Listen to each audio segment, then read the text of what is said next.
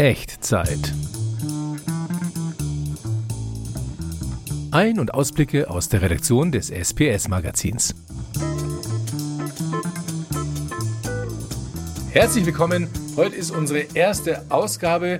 Wir haben hier einen Redakteurstalk und ich habe meine Kollegen mit im Team heute hier. Ja, schön, dass ihr alle eingeschaltet habt. Mein Name ist Mathis Feierdörfer. Ich bin äh, einer von den zwei Chefredakteuren des SPS-Magazins. Also mein Name ist Jürgen Würz, ich bin Redaktionsleiter für das ähm, Magazin Schallschrankbau.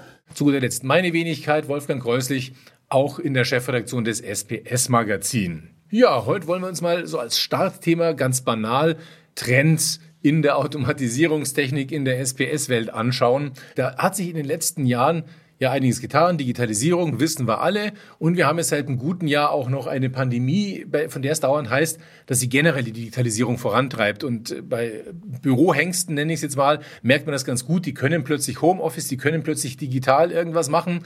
Die Frage ist, was bedeutet das denn für die Industrie, für die Automatisierung? Ja, ich gehe da gerne gleich in den Ring. Du hast es ja schon schön formuliert. Auf einmal ist Homeoffice im Bürobereich äh, kein Thema mehr, sondern alle dürfen und können es. Äh, man sieht, es ist auch kein Hexenwerk. Und äh, das lässt sich sehr gut übertragen auf den Bereich industrielle Fertigung, Maschinenbau. Jahre oder Jahrzehnte lang hat man ja darüber gestritten, ob und wie sinnvoll und vor allem wie sicher eine ähm, moderne Fernwartung oder eine Remote Bedienung von Maschinen ist. Da gab es äh, immer große Bedenken. Da gab es viele, die ge geschrien haben, nein, nein, keine Chance. Und jetzt wurde die Not zur Tugend gemacht in den letzten, ja, doch äh, zwölf Monaten schon. Und man sieht, wie einfach Fernwartung sein kann, wie breit das äh, Angebot auf dem Markt ist. Und die Anbieter der Fernwartungslösungen freuen sich, weil es wirklich jetzt in den Einsatz geht. Und das ist, theoretisch ist die, die Technik längst erforscht und es gibt viele Erfahrungen, die gesammelt wurden, halt meistens von einzelnen Firmen, von Vorreitern, von den, äh, die sich getraut haben. Und jetzt kommt es breit in der Masse oder breiter in der Masse zur Anwendung, äh, schlicht und ergreifend aus dem Grund, weil Techniker, Instandhalter, ähm, aber auch ähm, Maschinenmonteure, die irgendwas ändern oder updaten wollen, äh, nicht an die Maschine kommen. Sei es, weil sie äh, selber nicht aus dem Haus dürfen und die Kundentermine eingeschränkt werden oder weil die Firmen, die sie besuchen wollen, sehr restriktive Vorgaben haben, wer in die Fertigung darf und wer nicht. Das ist vielleicht, wenn und ich ganz kurz da eine Anekdote anmerken darf, eine ganz witzige Geschichte. Ich erinnere mich, dass ich vor, ich denke, das war mindestens 15 Jahre her, ähm, auf einer Namur-Hauptsitzung war. Namur ist Prozessindustrie, klar, aber das Thema war damals ähnlich. Da hat einer, ich weiß nicht, ob es der Keynote-Speaker war oder äh, der Hauptsponsor, in seiner Rede gesagt, Digitalisierung ganz toll, wollen wir, aber eine Sache wollen wir ganz sicher nicht, und zwar ins Internet. Das war damals so eine Bam-Aussage, so eine ganz klare. 2005, äh, glaube ich, war das noch. Äh, und da hat sich natürlich jetzt in den letzten Jahren schon einiges geändert. Und wie du gerade gesagt hast, die Leute dürfen zum Teil nicht reisen. Äh, und plötzlich wird die, wird die Digitalisierung auch für die Werke spannend. Was heißt das aus deiner Sicht tatsächlich für die, für die Technik? Also ich denke, das ist äh, ein Beschleuniger für das Thema Digitalisierung. Es ist ja wirklich so, dass die, die Warner und die, die geschrien haben über Jahre oder Jahrzehnte, muss man fast sagen, Fernwartung ist ja prinzipiell nichts Neues. Das ging ja auch schon mit analogen oder frühen digitalen Methoden per Modem, keine Ahnung, was es alles für, für technologische, technische Lösungen gab. Das ging ja alles schon und es gab so viele, die gewarnt haben, macht das nicht und es ist gefährlich und äh, ihr holt euch die Hacker direkt in die Maschine und die Malware und Co.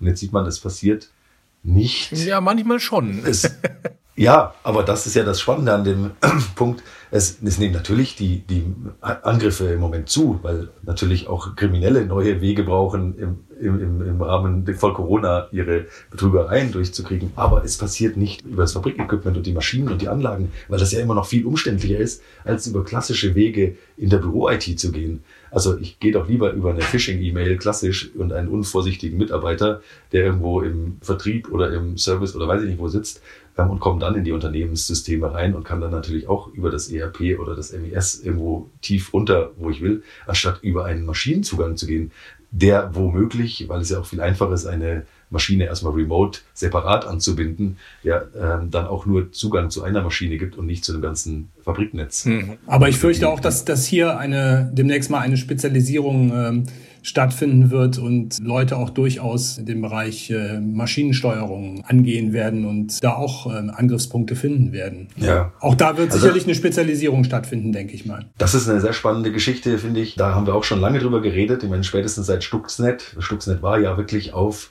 äh, damals Siemens Steuerungstechnik oder Regelungstechnik und Wackerantriebe ähm, oder Umrichter ausgelegt, aber man weiß natürlich rückwirkend auch, was da für ein Aufwand dahinter steckte. Das war ja ein Multimillionen-Dollar-Projekt von Geheimdiensten initiiert und äh, die, die mehrere so äh, Zero-Day-Exploits ausgenutzt haben, um da überhaupt reinzukommen. Das wird sicherlich auch noch weiterhin relativ schwer sein, aber da möchte ich auch noch ganz kurz ähm, anschließen.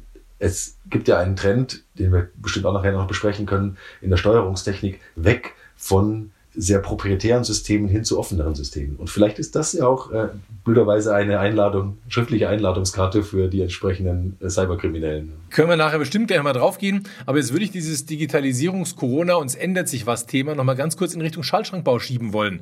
Jürgen, ja. siehst du da irgendwelche Einflüsse oder ist der Schaltschrankbau tatsächlich so ein, ich sag mal, hemdsärmeliges Ding, wo es einfach wirklich um, um, um die Verdrahtung und sowas geht, dass da diese Sache Fernwartung Corona noch gar nicht so eingeschlagen hat. Wie ist da deine Sicht? Also ähm, im Schaltschrankbau kann man ja im Prinzip das Thema Digitalisierung von zwei Seiten sehen. Einmal die Digitalisierung der äh, Betriebsabläufe innerhalb des Schaltanlagenbaubetriebs und ähm, einmal die Digitalisierung zum Nutzen sozusagen der Endanwender oder der Maschinenbauer, was auch immer. Und ähm, es ist so, dass sich im Schaltschrankbau eine sehr heterogene ähm, Landschaft präsentiert. Die einen, wie du eben sagtest, sehen sich da eher als Handwerksbetrieb und sind sehr abwartend, was das äh, anbelangt. Die anderen ähm, sind durchaus der, der Ansicht, dass sie, dass sie ähm, Zulieferer von, von äh, großen Maschinenbaubetrieben sind und deswegen sich auch dementsprechend aufstellen müssen und auch eine entsprechende ähm, Digitalisierung, äh, sage ich mal, ähm, in, in ihren Betrieben äh, vorantreiben müssen. Und ähm, da, wie gesagt, ist die Lage sehr heterogen und letztendlich äh, hat sich gezeigt, bei denen, die das Thema angegangen sind, dass es sich lohnt, diese, diesen Bereich zu widmen und halt die Digitalisierung und vielleicht auch eine Teilautomatisierung der, der Produktion voranzutreiben. Ich hatte letztens Gelegenheit, Anfang Januar ganz Corona-konform einen äh, mittelgroßen, würde ich mal sagen, Schaltanlagenbaubetrieb im, im nördlichen Rheinland-Pfalz zu besuchen.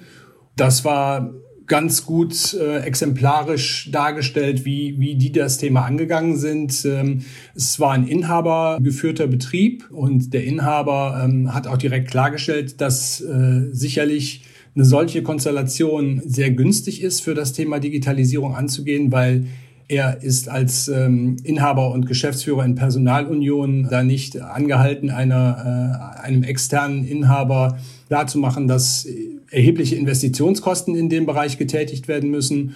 Und äh, hat einfach vor jetzt fünf Jahren äh, ist das Thema angegangen und hat natürlich auch äh, vorausgeschickt, dass er ohnehin sehr technikbegeistert ist und äh, dass er auch sehr immer darauf bedacht war, sein, äh, seine Betriebsabläufe zu optimieren und hat einfach mal angefangen, da seine, ähm, seine Blechbearbeitung zu automatisieren oder zumindest teil zu automatisieren. Und ähm, ja, das äh, war ein sehr erfolgreicher erster Schritt, ähm, der ganz gut mit 2D-Daten auch dann unterfüttert werden konnte.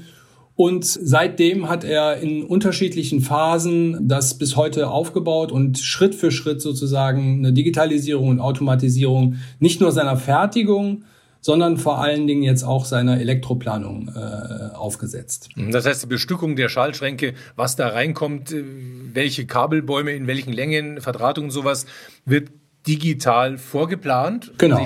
Genau. Also er hat, ähm, ähm, nachdem er die, halt diesen ersten Schritt der Blechbearbeitung gemacht hat, ähm, hat er sich der 3D-Schaltschrankplanung äh, gewidmet. Jetzt in dem Fall mit dem ähm, mit dem Tool äh, E-Plan Pro Panel.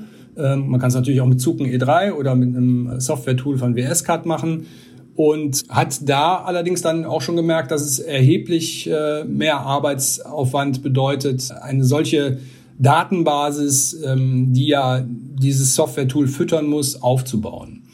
Und hat dann entschieden, dezidiert einen Mitarbeiter aus der Planungsabteilung mit dieser Aufgabe zu betrauen und den auch weitgehend vom Tagesgeschäft zu entbinden.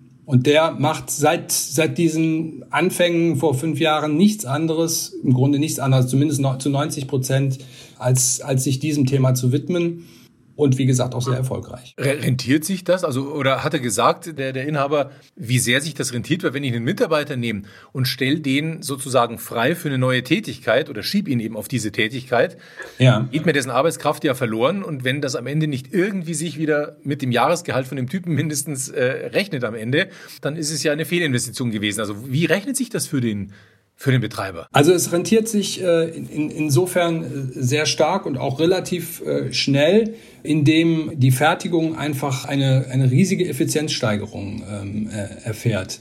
Äh, das heißt, er konnte, er hat dann, als sie diese 3D-Planung im Schaltschrank angegangen sind, hat er relativ schnell sich eine ähm, äh, vollautomatisierte Drahtfertigungsmaschine angeschafft und hat, konnte diese dann mit den, den Daten aus der aus dieser 3D-Schaltschrankplanung füttern. Dadurch wiederum ist die Qualität in der, in der Drahtfertigung, was ja ein ganz entscheidender Schritt ist im, äh, oder ja, ein ganz entscheidender Arbeitsschritt, der fast 50 Prozent der der Arbeitszeit an einem Schaltschrank ausmacht, ist dramatisch gestiegen. Es sieht alles viel sauberer aus. Ähm, es wird dann, es, es wird im Grunde keine Zubehörteile mehr, mehr vergessen. Das heißt, die Qualitätssicherung ist äh, erheblich einfacher geworden. Der Durchsatz ist viel größer geworden. Natürlich sind die Kosten zunächst mal in der Entwicklungsabteilung gestiegen. Ähm, die sind dann auf der Fertigungsebene aber wieder ähm, eingespart worden sozusagen und ähm, ja, es, es konnten erheblich der, der Durchsatz gesteigert werden, wie gesagt, und die Qualität konnte gesteigert werden und auch die Dokumentation, die dann an den Kunden rausgegeben wird, können durch diese ähm, Schritte sukzessive äh, gesteigert werden und daher erzielt er auch ähm, durch diese bisher eingeleiteten Schritte auch eine erhöhte Kundenzufriedenheit. Mathis, äh, höherer Durchsatz, kürzere Taktzeiten so gesehen, mehr Effizienz, ist das das, was auch aus deiner Sicht die Digitalisierung in der Automatisierung in der Industrie ausmacht? Oder gibt es da noch andere spannende Nebeneffekte, die man versucht zu erreichen? Also ich habe äh, aktuell ja eine Serie am Laufen fürs SPS-Magazin, die heißt Megatrends im Maschinenbau, wo wir äh, wirklich die führenden Maschinenbauer aus den verschiedenen ähm, Bereichen gebeten haben, ihre Einschätzung zur Digitalisierung und zu den Effekten zu geben. Und da ist einiges sehr Spannendes zusammengekommen. Es lassen sich aber zwei generelle Stoßrichtungen feststellen, die irgendwo natürlich auch wieder aufeinander zulaufen. Das eine ist, letztendlich geht es weiterhin auch immer um Produktivität, um ähm, Effizienz und um Verfügbarkeit von Maschinen. Auf der anderen Seite kommen halt dazu Themen wie Digitalisierung ähm, im Sinne von Flexibilisierung, von ja, sch schneller auf Anforderungen reagieren zu können. Ähm, das ist jetzt auch kein, kein wirklich neues Schlagwort, dieses Losgröße 1 denken. Aber das wird halt durch die neuen Tools, Digitalisierung auch ermöglicht. Und es macht vor allem irgendwann auch überhaupt auf der Kostenseite Sinn, sowas zu überlegen. Und da sind wir dann wieder bei den Tools, ähm, die das wahnsinnig stark fördern, weil ich eben schon im Engineering ganz tief äh, in solche Konzepte einsteigen kann, ohne dass es, dass ich meine Maschine viel teurer aufbauen muss. Und da helfen mir die Tools. Und da sind wir auch wieder beim ähm, Schaltschrankplanungspunkt und beim Engineering, also Elektroplanung.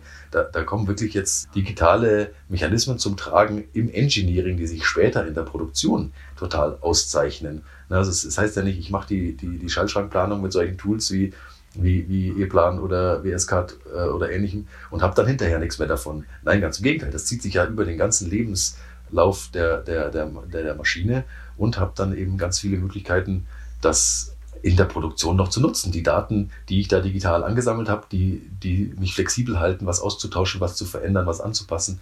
Und das ist schon sehr spannend. Und das geht dann natürlich auch in den Bereich der, der Big Data und Predictive Maintenance, wenn ich diese Daten und das Wissen, digitale Wissen über meine Maschinen und Anlagen habe, das dann auch für solche Punkte zu nutzen, was ich auch immer mehr sehe und äh, auch diese Umfrage bei den Maschinenbauern bestätigt. Ja.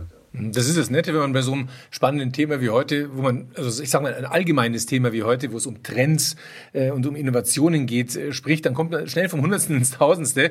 Weil wenn es natürlich dann, äh, wenn wir schon Big Data gerade gehört haben, dann bist du nämlich sehr schnell bei so Themen wie Edge Computing, Cloud Computing, auch super wichtige Trends im, im Bereich Automatisierung Industrie, äh, was ja dazu führt, dass sogar ganz große Unternehmen, die gar nicht Automatisierer eigentlich sind, wie ein SAP oder ein T-Systems, beginnen sich von oben, von der, von der oberen Ebenen irgendwo in die Automatisierung reinzubewegen, über OPC-UA in die Steuerungswelt vorzudringen, was SAP sehr stark versucht.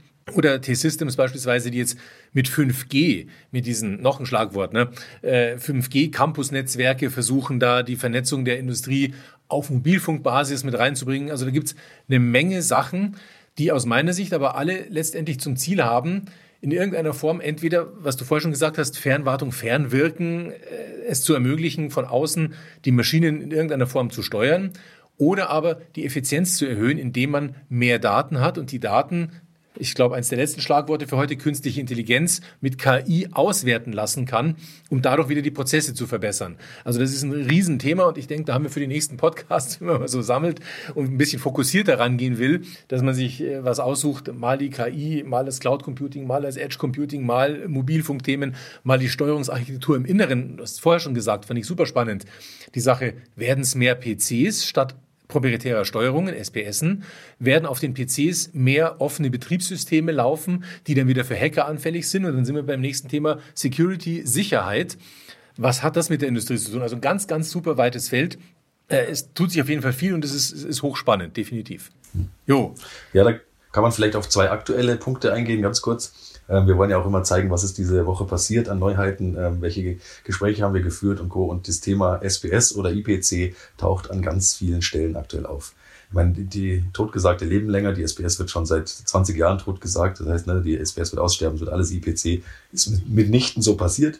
Es gibt Firmen, die sich mit äh, S5 ähm, Ersatzteilen oder Adaptern wunderbar durchs Leben schlagen ähm, und damit viel Geld verdienen. Aber äh, man merkt es schon an neuen Produkten und da möchte ich zweimal kurz erwähnen, die dass, dass dieser Gedanke doch immer tiefer sitzt, auch dass man gar nicht mehr entscheiden kann, was ist jetzt noch SBS und was IPC. Das eine ist die neue Panel-PC oder Panel-Serie von der Firma ASEM, CP50 heißt die. Da wird ganz deutlich betont, das ist nicht mehr ein Gerät, sondern das sind vier Technologien im einen, so wird es beworben und da steckt dahinter, du kannst es dir halt so auslegen, wie du willst. Du hast prinzipiell mal ein Panel. Das kannst du einfach nutzen, um irgendwo an der Maschine was anzuzeigen. Du hast aber auch die Rechenkapazität dahinter und den Touchbildschirm, um daraus ein HMI zu bauen. Du kriegst natürlich auch die entsprechende Software für die Visualisierung mitgeliefert. Du kannst das Ganze dann im dritten Punkt um Steuerungsfunktionen erweitern, hast also die Möglichkeit auch noch. Und das ist dann das Einzige, wo man hardwaremäßig ran muss, äh, bieten die noch Erweiterungskits für I.O. Anschlüsse im Umfeld an oder sogar auch für IoT-Zugang. Also man hat wirklich schon hier nicht mehr die SBS oder IPC oder so.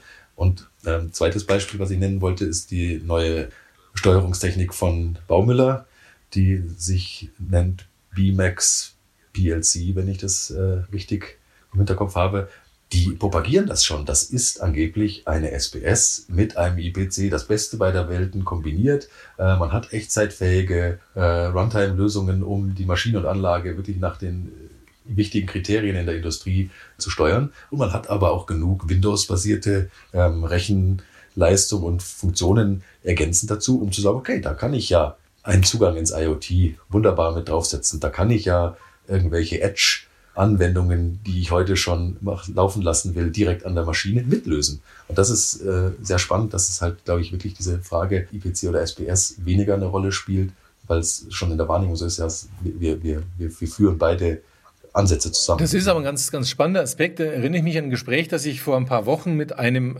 IT-OT-Spezialisten hatte, also IT auf der einen Seite, OT, Operational Technology auf der anderen Seite, der gesagt hat, mittlerweile wissen die Betreiber in vielen Firmen schon gar nicht mehr, wie viele PCs sie in ihrer Werkhalle haben. Wenn man die dann fragt und sagt, wie viele PC habt ihr da stehen, dann sagen die, keine Ahnung, 20, 30, 40. Und dann macht man mal einen Portscan, äh, wo die IP-Adressen durchgescannt werden und plötzlich melden sich da im Netzwerk irgendwelche 80 Geräte, weil der, der Werkleiter das Ding für eine SPS hält, weil das Ding auf der Hutschiene irgendwo im Schaltschrank drin steckt. Aber es ist ein PC. Es hat die Fähigkeiten von PCs, es hat die Konnektivität von PCs, es hat eben Ports, die vorhanden sind, die im Zweifel eben auch offen sein können für Angriffe oder die eben für Vernetzungsmöglichkeiten da sind.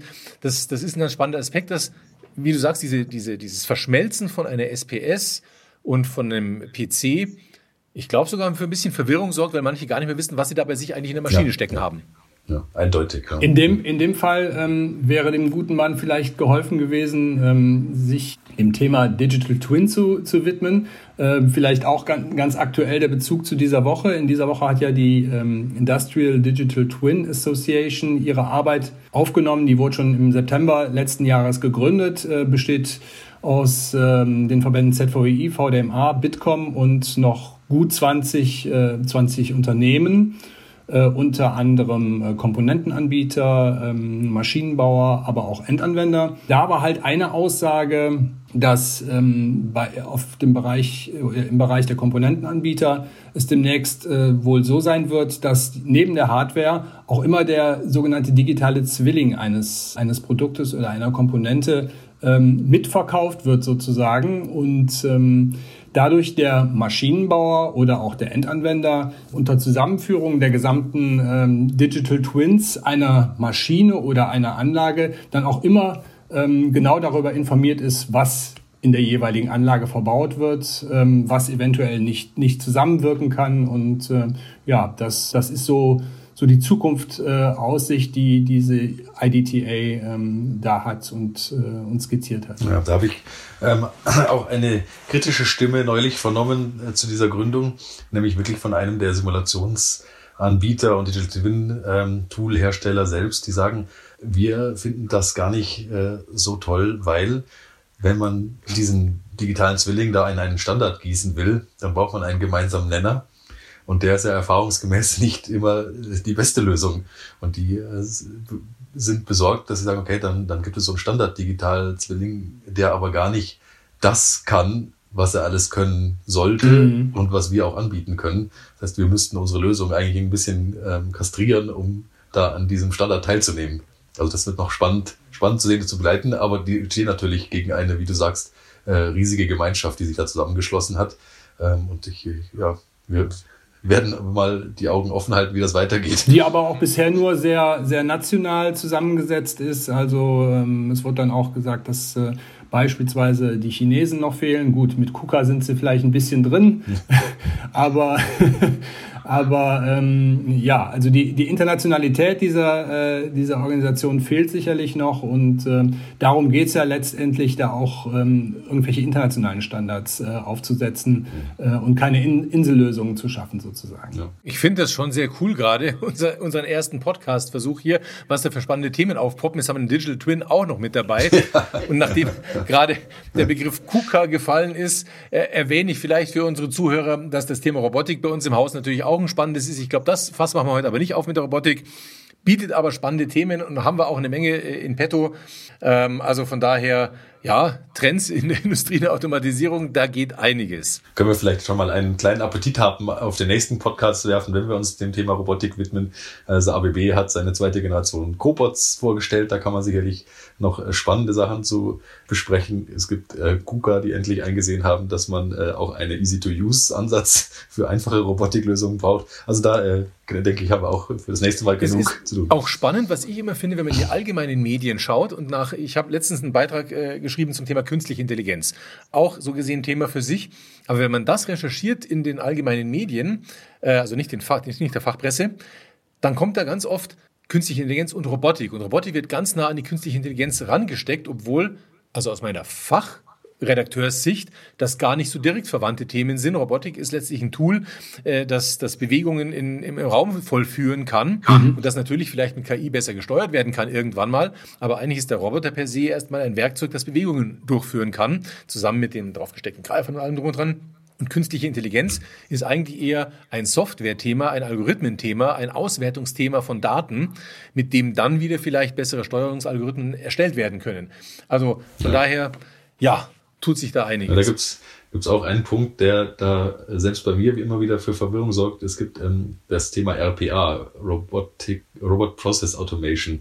Und dabei handelt es sich um äh, sogenannte Software-Roboter, also Algorithmen, die selbstständig etwas tun. Und wenn man das meint, dann ist das natürlich sehr nah an der KI dran.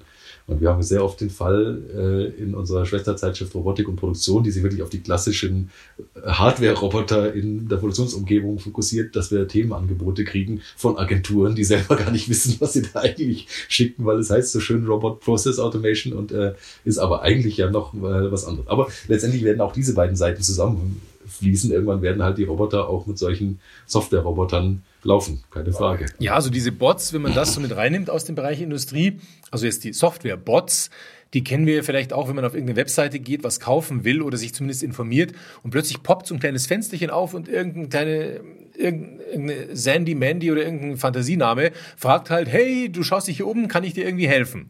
Und das ist ein Bot. Mhm. Und wenn man da dann reinschreibt, dann kann es sein, wenn nicht standardmäßig die Fragen automatisiert beantwortet werden können, dass das dann zu einem Menschen weitergeschaltet wird.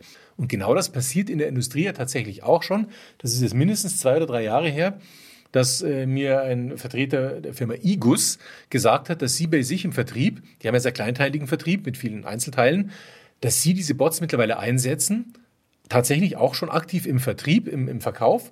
Und dass die Telefonverkäufe, die sie haben, mittlerweile am Anfang haben sie nur ein, zwei hingesetzt, die so ein bisschen nach den Chats schauen sollen.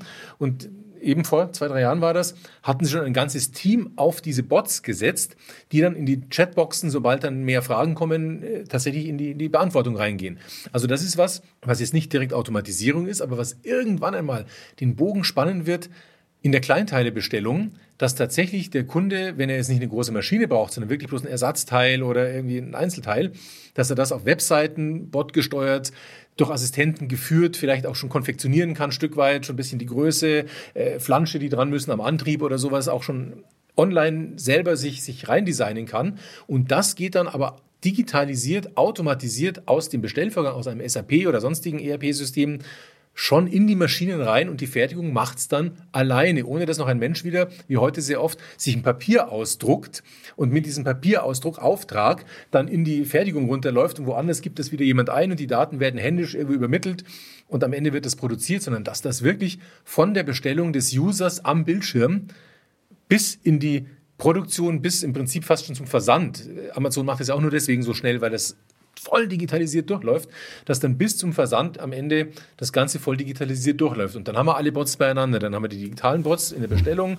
Wir haben die AI-Systeme, die das Ganze irgendwie in den Systemen durchdeklinieren. Wir haben die echten Bots in der Automatisierung, die das Ganze produzieren. Und am Ende läuft es dann wieder mit dem Versand raus. Ja. Das ist dann die, die, die Vernetzung mit, mit, mit allen Ebenen. Ja. Ähm, habe ich auch sehr spannende Systeme schon gesehen, wenn ich mich richtig erinnere, unter anderem von DMG Mori, ähm, um solche Service-Bots, wie man sie da jetzt, äh, wie du sie von Igos genannt hast, die einen unterstützen bei einer Bestellung, bei einer Konfiguration auf einer Website, das auch schon an der Maschine machen, um den Maschinenbediener bei der Einstellung der Maschine zu unterstützen. Weil, Wie machen die das mit einer virtuellen Brille? Oder? Nee, das läuft übers HMI. Okay. Ähm, die helfen einfach übers HMI bei der Einstellung. Mhm. Quasi ungelerntes Personal oder wenn Fach, Thema Fachkräftemangel ist ja auch nochmal so ein, ein, ein, ein Thema, wo wir sicherlich noch äh, lange zu sprechen können, die direkt an der Maschine über das HMI Unterstützung geben, Vorschläge machen, was willst du denn tun, aus einem Dropdown-Menü statt irgendwie Hardcore-Parameter eingeben. Und das wird auch immer mehr kommen, dieses Stichwort Easy to Use für Leute im Feld, die keine Ingenieursausbildung, keine lange Technikerausbildung hinter sich haben, äh, ja, da, da auch die, zu, zu befähigen, die Maschine schnell und richtig einzustellen. Stichwort Fachkräftemangel. und schon der nächste und schon Podcast, der nächste, ja. das Thema. Wunderbar. Bevor wir jetzt noch so viel, unglaublich viel mehr Themen sammeln, würde ich fast sagen, für unsere erste Podcast-Folge war das ein ganz, ganz tolles Potpourri. Wir haben in unserer Runde hier schon mal Themen für die nächsten Wochen und Monate gesammelt. Jetzt müssen wir nur noch wieder genau. in, die, in die Recherche reingehen. Ich sage schon mal meinen Kollegen herzlichen Dank. Hat mir bis jetzt sehr, sehr viel Spaß gemacht hier die Diskussion und ich denke, daraus können wir richtig gut was bauen, wo wir dann in Zukunft auch für äh, euch draußen, liebe Zuhörer, spannende Infos zu einzelnen Themen dann auch bieten können, wo man dann wirklich sagt, okay, wir gehen mal ins Cloud Computing, wir gehen mal in die KI, wir gehen mal im Schaltschwankbau ganz genau rein oder eben auch, was wir heute nicht gemacht haben, Thema Sensorik, intelligente, vernetzte Sensorik, Bildverarbeitung und, und, und dann da in die Tiefe, um alle Trends des Marktes abzubilden und euch da draußen akustisch auf die Ohren zu geben mit unserem Podcast. Ja, ich schließe mich da an. Ich äh, fand, das war eine super erste Runde. Es hat sehr viel Spaß mit euch beiden gemacht. Ich würde auch an der Stelle gerne euch als Zuhörer nochmal einladen, wenn ihr Interesse habt äh, an bestimmten Themen, besondere Fragen habt, postet die uns, äh, schreibt die unter den Podcast, schreibt uns eine E-Mail. Ähm, wir, wir versuchen natürlich da auch gerne auf eure Anliegen einzugehen in Zukunft und wir werden auch sicherlich den ein oder anderen äh, Experten mal aus der Industrie dazu holen für ein kurzes Statement oder Einklinker. Also ähm, wir, wir versuchen euch ein möglichst vielseitiges Bild ähm, zu vermitteln äh, in Echtzeit. Vielen Dank fürs Zuhören. Dieser Podcast wurde euch präsentiert vom SPS Magazin, dem führenden Fachmedium rund um Automatisierungstechnik und Industriekommunikation. Wenn euch die Episode gefallen hat und ihr den Podcast unterstützen wollt, denkt ans Liken und Posten. Und wenn ihr keine Ausgabe verpassen wollt, dann folgt uns auf LinkedIn company slash sps-magazin. Vielen Dank und wir hören uns beim nächsten Mal.